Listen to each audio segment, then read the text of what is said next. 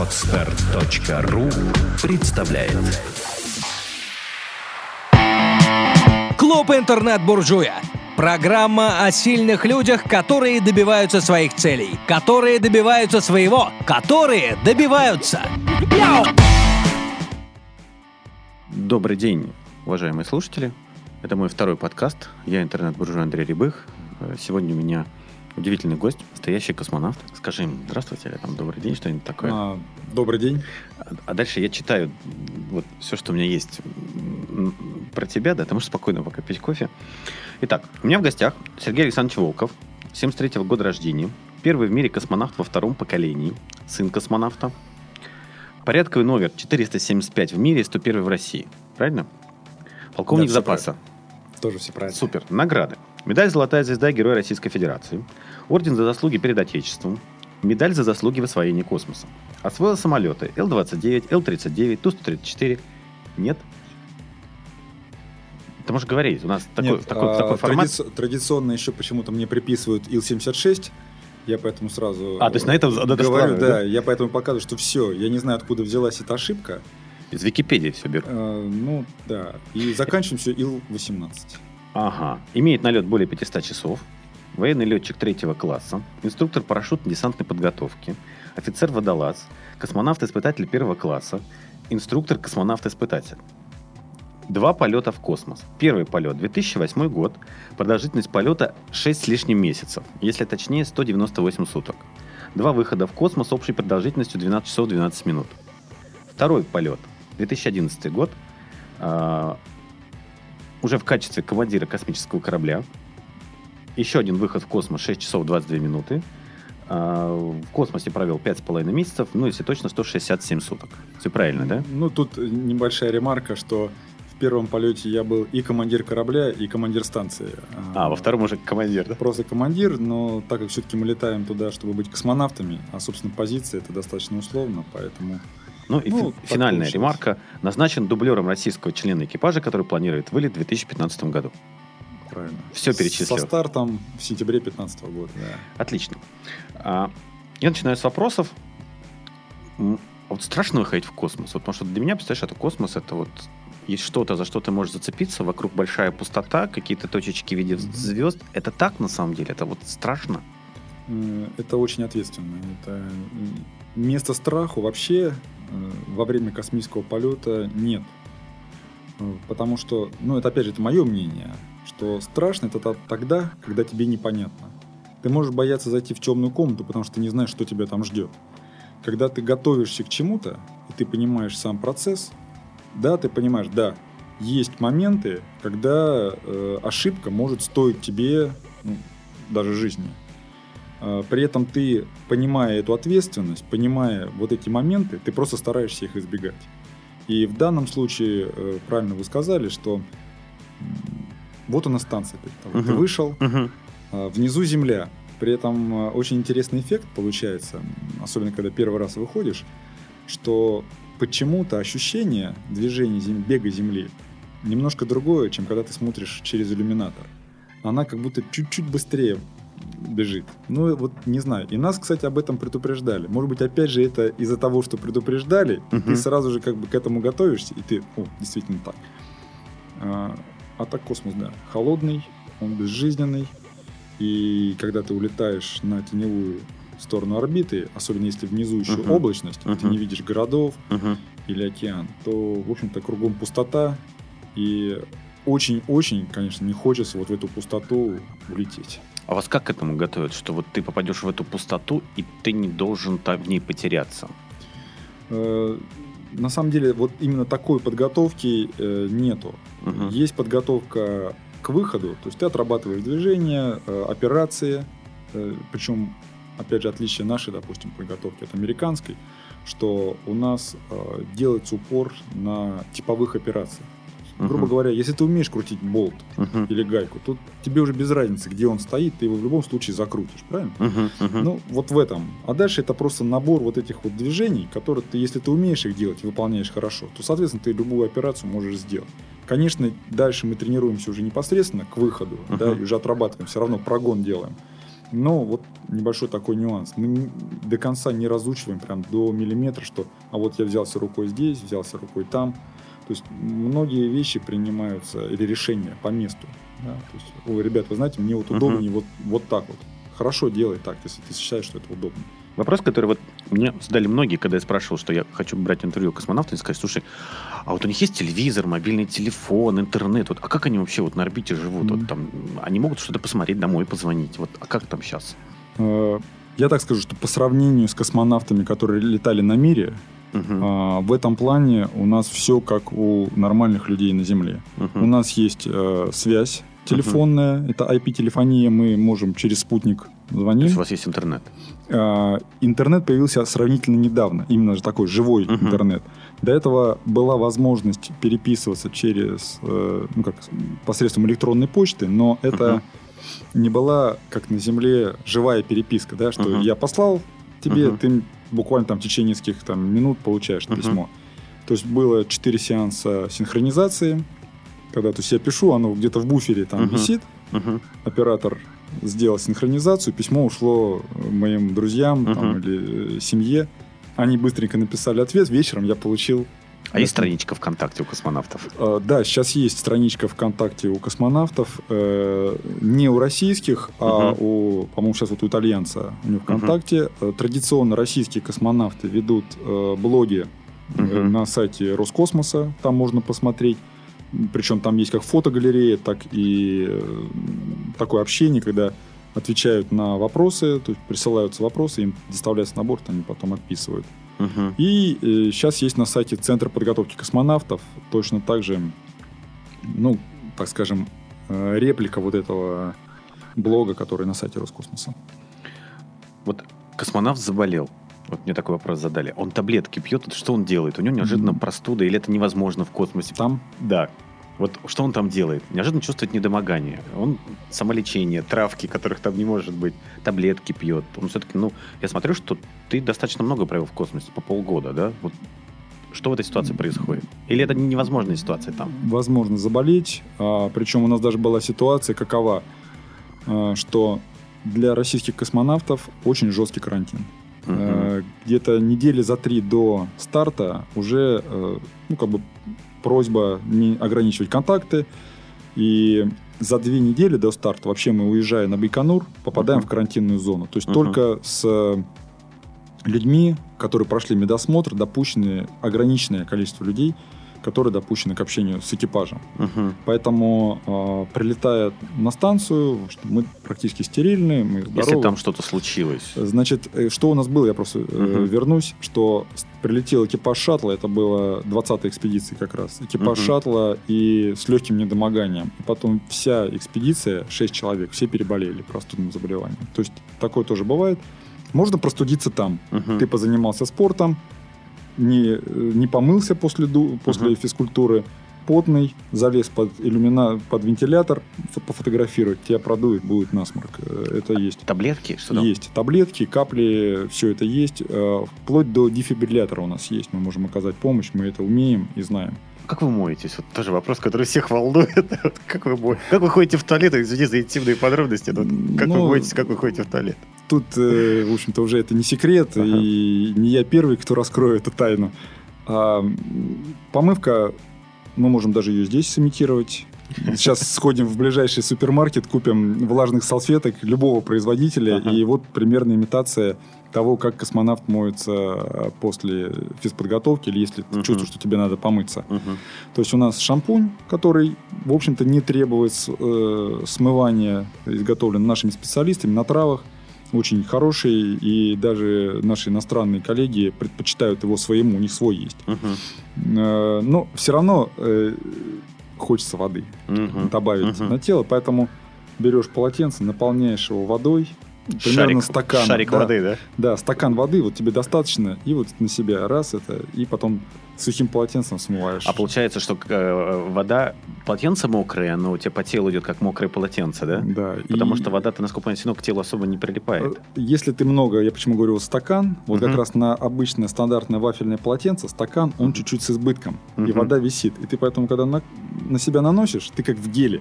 Ага. Да, и потом ты этот гель снимаешь. Это, кстати, очень удобно даже бриться. Тебе не надо пену для бритья. Просто А. наносишь воду, а так как современные э, станки, там есть смазывающий слой, Мгм. побрился, все хорошо. То есть хоть какой-то плюс от того, что там В невесомость. да? общем-то, да. А слушай, а есть там запахи, если есть невесомость? Да, запахи есть. Э, Во-первых, у станции свой запах. Ну, это как бы оборудование. Масло, железо. Нет, э, свой специфический, я бы даже сказал, такой пыльно-синтетический запах. Пыли очень Мгм. много. Э, Когда бывает отдых от этого запаха, это когда приходит грузовик и привозит свежие овощи и фрукты, особенно яблоки. И ты Мгм. влетаешь э, в модуль, где лежат яблоки, и там пахнет яблоками. Это вообще, конечно, очень здорово. И еще один самый уникальный запах, который все отмечают, это запах космоса. Запах космоса, который появляется именно... Ну, мы выходим в стыковочном отсеке, американцы в Мгм. Эрлоке, один- совершенно разная обшивка, запах один и тот же. Именно только после того, после выхода в открытый космос. А есть аналог этого запаха в Нету. нашем языке? Нет, да? Нету. То Вот, вот именно, причем интересно было, когда мы прилетели, и э, до нашего выхода был выход э, шаттловского экипажа, они были, жили с нами 10 дней, и э, опытные космонавты, астронавты, они, когда открывался уже э, люк э, в Airlock Мгм. после выхода, они позвали, говорят, ребят, пойдем понюхайте космос, как он Мгм. пахнет. Мгм. Это очень интересный То запах. есть это не озон. Вот у меня почему-то ассоциация озоном какой-нибудь будет пахнуть. Нет, вот именно космос. Я на Земле я ни разу такой запах не, не ловил. Неожиданно. Бывает скучно. Вот у вас распорядок как? Бывает в космосе скучно? Вообще скучно не бывает, когда все нормально. Э, Я опять же не зря, не зря сказал все нормально. Это значит, что у тебя есть все оборудование, которое тебе нужно, да, у тебя Мгм. спланирована работа, и у тебя есть вот весь этот ресурс. Э, Может быть скучно, даже не скучно, а просто ты вынужден искать, чем тебе заняться в рабочее время, как у нас случилось, когда к нам не долетел э, грузовой корабль, да, взорвался на 500 секунде, Мгм. и там погибли, соответственно, эксперименты, новая полезная нагрузка. И сразу стал вопрос, в каком составе экипажа будет летать. Была запрограммирована уже программа с учетом доставленных грузов. И мы дня 3-4, пока э, группа планирования переделала планы, у нас было, так скажем, ну, процентов на 30 заполнен рабочий день. Мгм. Э, или там растянут. Можно было сделать быстрее. и Тогда вот время немножко тянулось. А так бежит очень быстро. Ну, у меня здесь еще есть ряд вопросов. Я их наконец отнесу, если у нас останется время. Тут про инопланетян, про секс в космосе. Я теперь, собственно, по, по сути, ну, люди задают, у меня тут целая выборка. Смотри, теперь по сути программы, да, все-таки у меня программа рассчитана на то, чтобы показать молодежи особенно, да, что как добиваться своей цели. Да, вот Мгм. ты космонавт во втором поколении. Вот как пришло решение стать космонавтом, да? Это вот быть похожим на отца, обогнать отца, да? И насколько я понимаю, стать космонавтом это не очень просто, да? Вот ты можешь рассказать, как шел к цели и как ты к ней пришел? Ну, я, наверное, начну с середины. По поводу Мгм. вот обогнать отца. А, Как я говорю, что мне повезло, у, ми- у меня примером в моей жизни, там, или героем, как вот, помнишь, у нас в школе было, да, там, Да, личность да. героя и так далее. Да. У меня герой жил, собственно, со мной. Мгм. Вот он, мой отец и его друзья, которые Мгм. приходили или жили в нашем доме. Там, Алексей Архипович Леонов. Ну, Мгм. как, вот он с Ты тобой в Звездном общается. городке родил. Ты... Я не родился в Звездном городке, но с четырех лет я э, жил- живу в Звездном городке. Э, Поэтому все эти легендарные люди, Валентина Владимировна Терешкова, они жили со мной в одном доме. Как повезло. Да. Я, я завидую, знаешь. Это, вот просто сейчас дети так не болеют космосом, а для меня это, знаешь, как это прикоснуться к таким легендам, что вот... И это, да, э, Георгий Тимофеевич Береговой, э, и герой Советского Союза за Великую Отечественную войну, летчик, штурмовик, герой Советского Союза, как уже как космонавт, приходил в школу на День Победы, рассказывал нам. То есть получилось, что космосом, болезнь космоса, она пришла вот от людей, которые тебя окружают. Не совсем так. Э, Именно знание изнутри проблемы, Мгм. она, наоборот, как бы вот эту романтику, она отодвигала все дальше и дальше. У Мгм. меня, так скажем, не было даже... Я не смел мечтать быть космонавтом, потому что я не думал, что я такой, как, как эти люди. Мгм. Зная, через какое сито они прошли, и для меня это было вообще что-то такое, что как недостижимое. То есть уже сама мысль о том, что я могу стать космонавтом, пришла ко мне, ну, по сравнению, допустим, с большинством, наверное, моих коллег, Это я уже был в училище, третий курс, я уже летал самостоятельно. И, и тогда я уже э, впервые задумался о том, что если мне представится возможность, то я обязательно попробую э, пойти вот... То есть до третьего курса никаких э, мыслей по поводу того, стать космонавтом или нет, не было, потому что было понимание начинки. Да, да. И я понимал, что мне по-любому надо стать летчиком сначала. И у меня, собственно, с детства, с самого раннего детства, там, с трех лет, вот кроме лет, летной работы у меня вообще даже мысли не было, кем я еще могу быть. Хотя, ну, опять же, все, наверное, через это проходят, когда вот время определяется, 9, там, 10 uh-huh. класс раньше, uh-huh. сейчас 11. Uh-huh. И я сам себе думал, ну хорошо, а если не летчик, то кто? И я ну, понимал, что я на самом деле не могу себе подобрать, вот, по крайней мере, на тот момент, что-либо, что я, наверное, с таким же удовольствием или самоотверженностью занимался. Тяжело стать космонавтом? Да. Космонавтом стать тяжело. В чем она, эта тяжесть? Во-первых, в неопределенности ты должен отдавать полностью себя э, работе.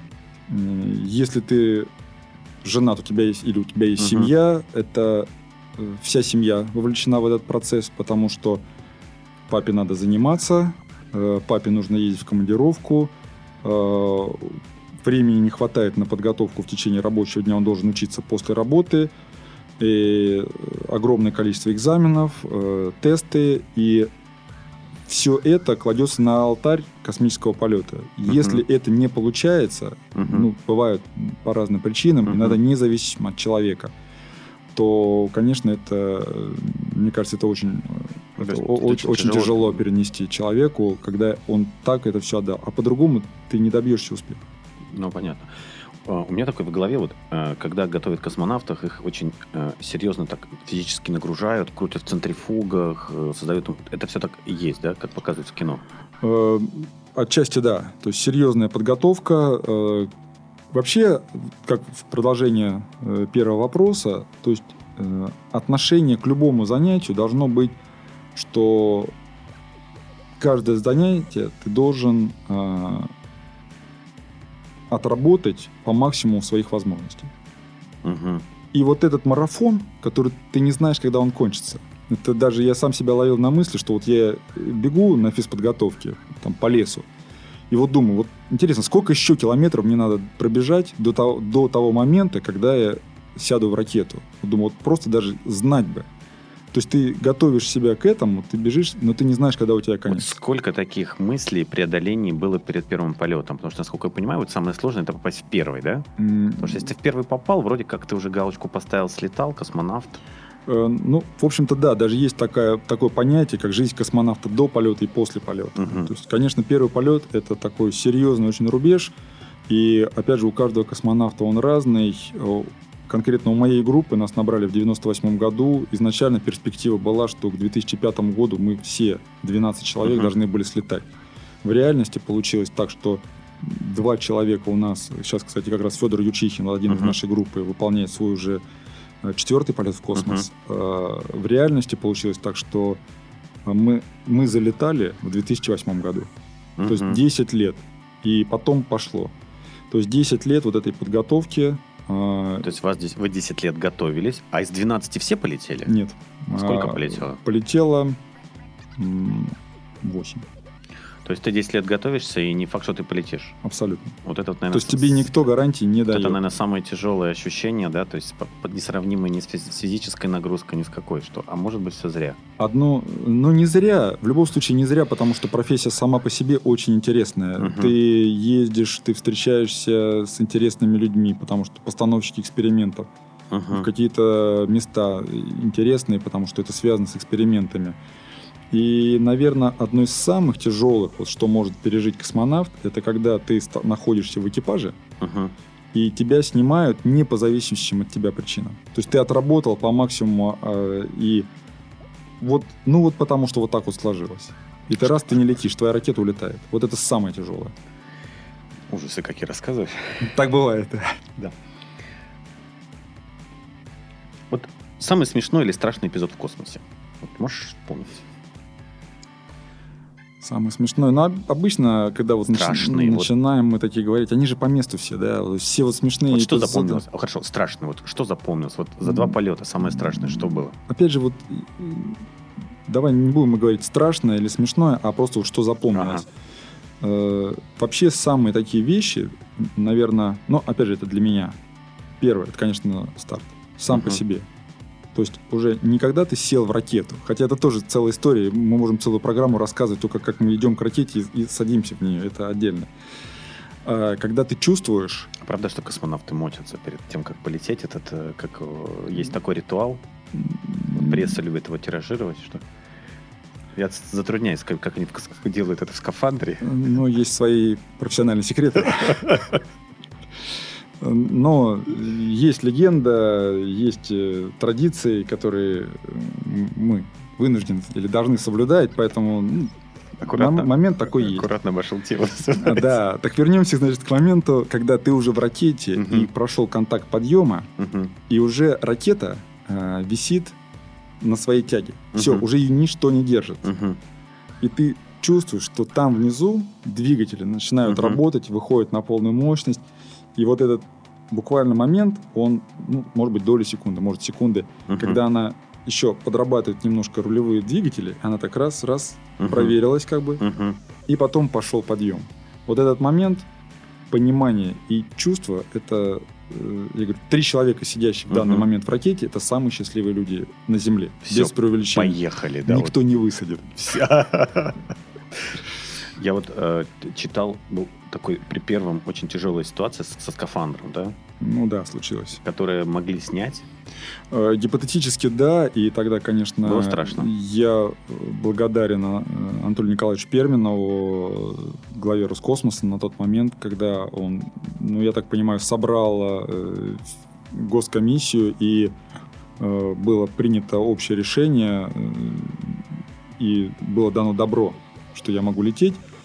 А, Опять же, здесь, да, вот, вот был момент, что я понимаю, что я шел к этому полету 10 лет. Мгм. Олег рядом со мной сидит, он вообще 12 лет. Мгм. И думаю, если сейчас мы нас начнут вытаскивать из ракеты, но, наверное, как минимум а, Олег меня прибьет на месте. Ну, потому понятно. что не факт, что если нас высадят, что э, те, кто туда сядет, будем мы.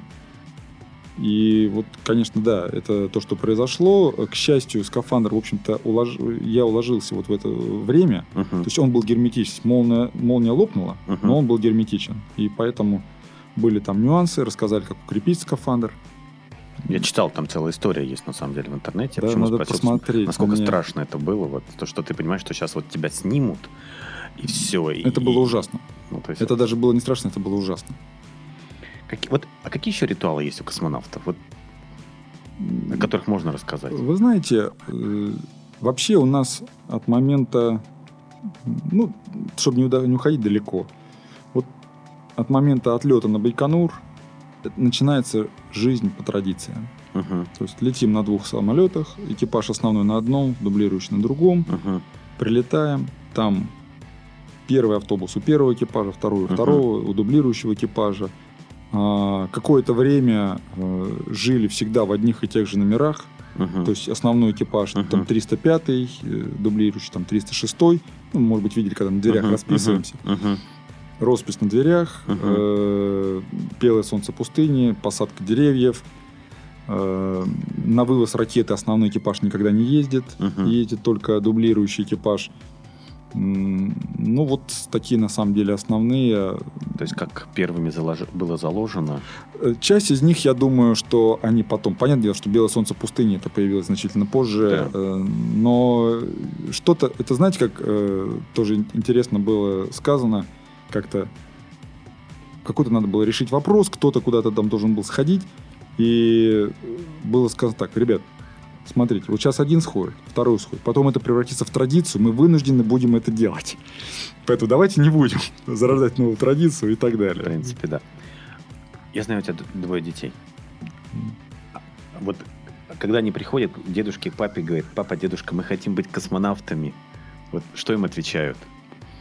Ну, пока такого не случилось, потому что старший, ему 12 лет, э, больше говорит о том, что он хотел бы делать ракеты Мгм. для полета в космос. А, то есть пока как космонавт он не заявлял себя. Будете отговаривать?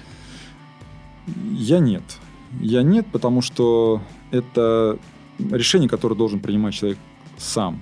Есть, Если человек при- принял да, решение, и он говорит, я хочу быть, зачем ему ломать судьбу, чтобы потом он говорил, ну вот видите, я же говорил вам, что я хочу быть там космонавтом, а вы меня сделали не космонавтом. Да, вот теперь вот и сами и расхлебываете.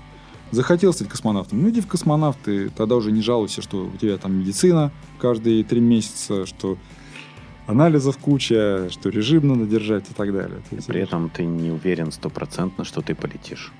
Абсолютно. Вот это вот. Я вот это услышал для себя, просто я никогда об этом не задумывался. Возможный полет в 2015 году. году. Да? Я правильно понимаю, что э, пока дублирующие, да? Таки- Сейчас же у нас получается так. Ты дублируешь экипаж, через Мгм. полгода летишь сам. А, То есть сейчас я А-а. дублирую экипаж, который стартует э, там в марте-апреле месяца 2015 года. Соответственно, мой старт идет на конец сентября где-то 2015 года.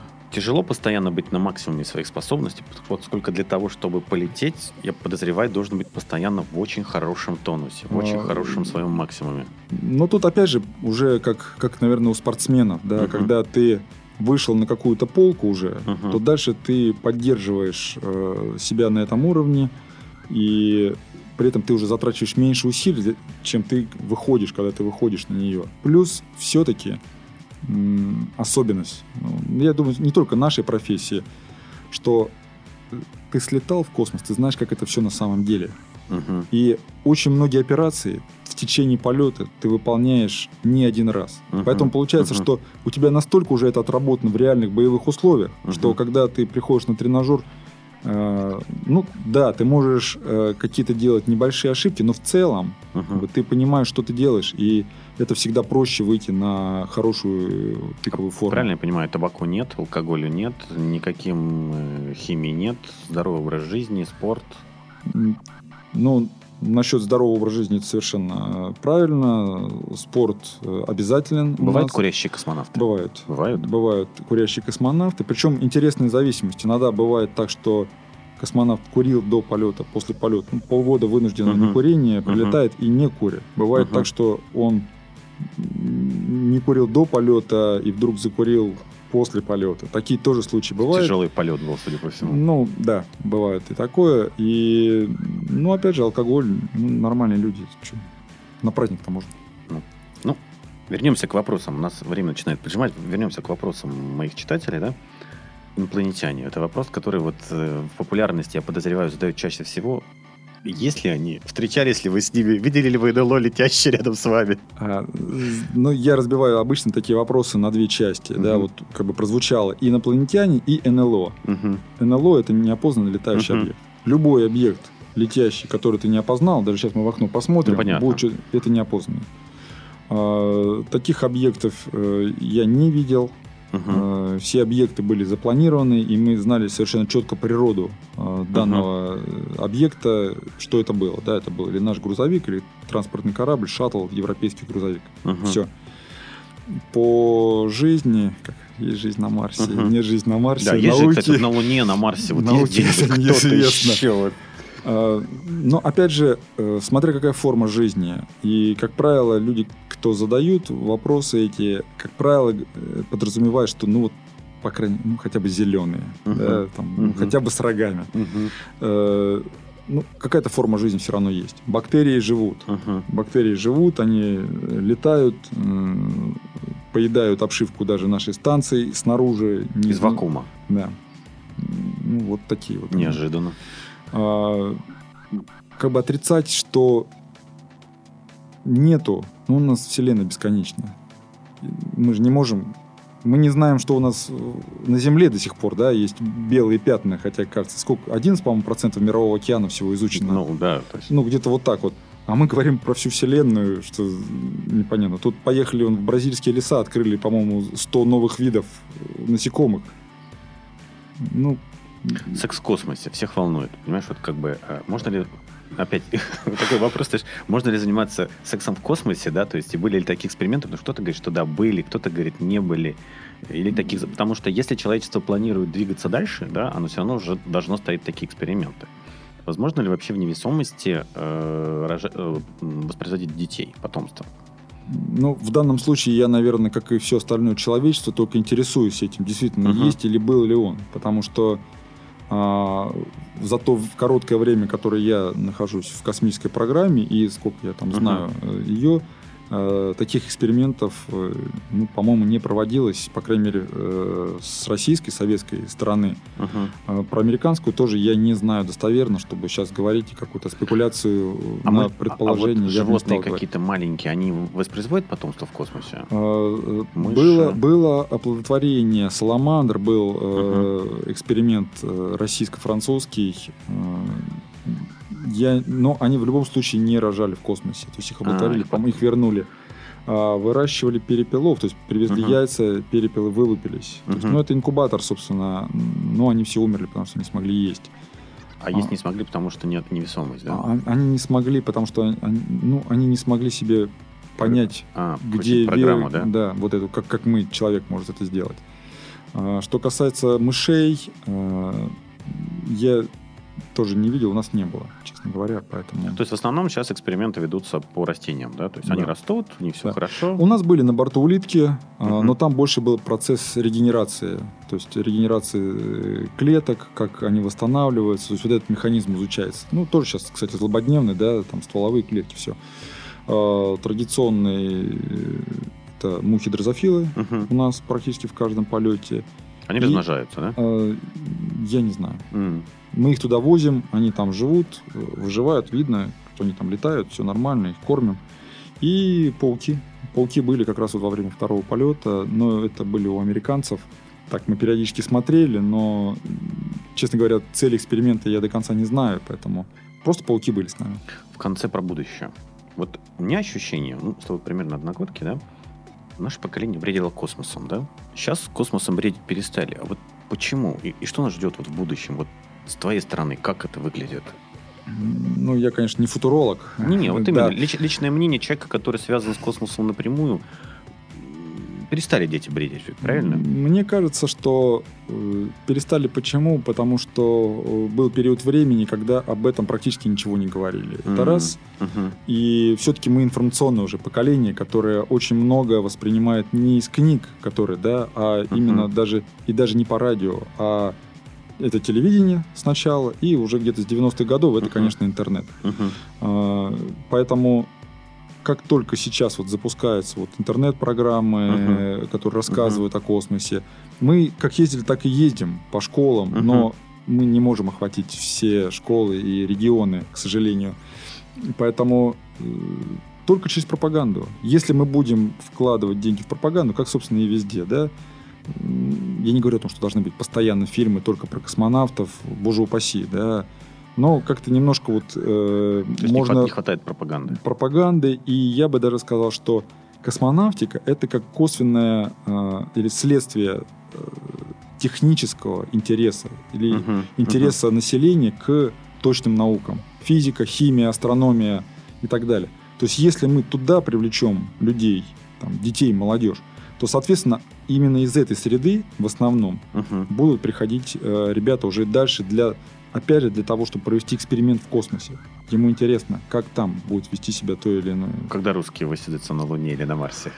Э, Есть программа э, или концепция э, до 30 года. В ней предусмотрено создание лунной базы на Луне. Э, Я надеюсь, что мы будем свидетелями того, что будет построена база на Луне, и там будет обитаемая. Она, ну, как знать, может, сам смогу поучаствовать в этой экспедиции. Последнее. Рецепт от Сергея Волкова. Как добиваться своего? Как добиваться своей цели? Мне кажется, только упорным трудом и вот это, наверное, основной. Упорный труд. То есть уперся и двигаешься в сторону цели. И двигаешься в сторону цели. Спасибо большое. Спасибо. Приятно очень было. Сделано на podster.ru Скачать другие выпуски подкаста вы можете на podster.ru